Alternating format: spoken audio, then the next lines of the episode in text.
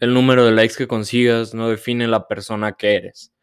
Lo que te define como persona es el cómo eres con los demás, cómo tratas a un mesero, la moneda que le das al indigente, lo que haces por tu familia, el consejo que le das a tus amigos.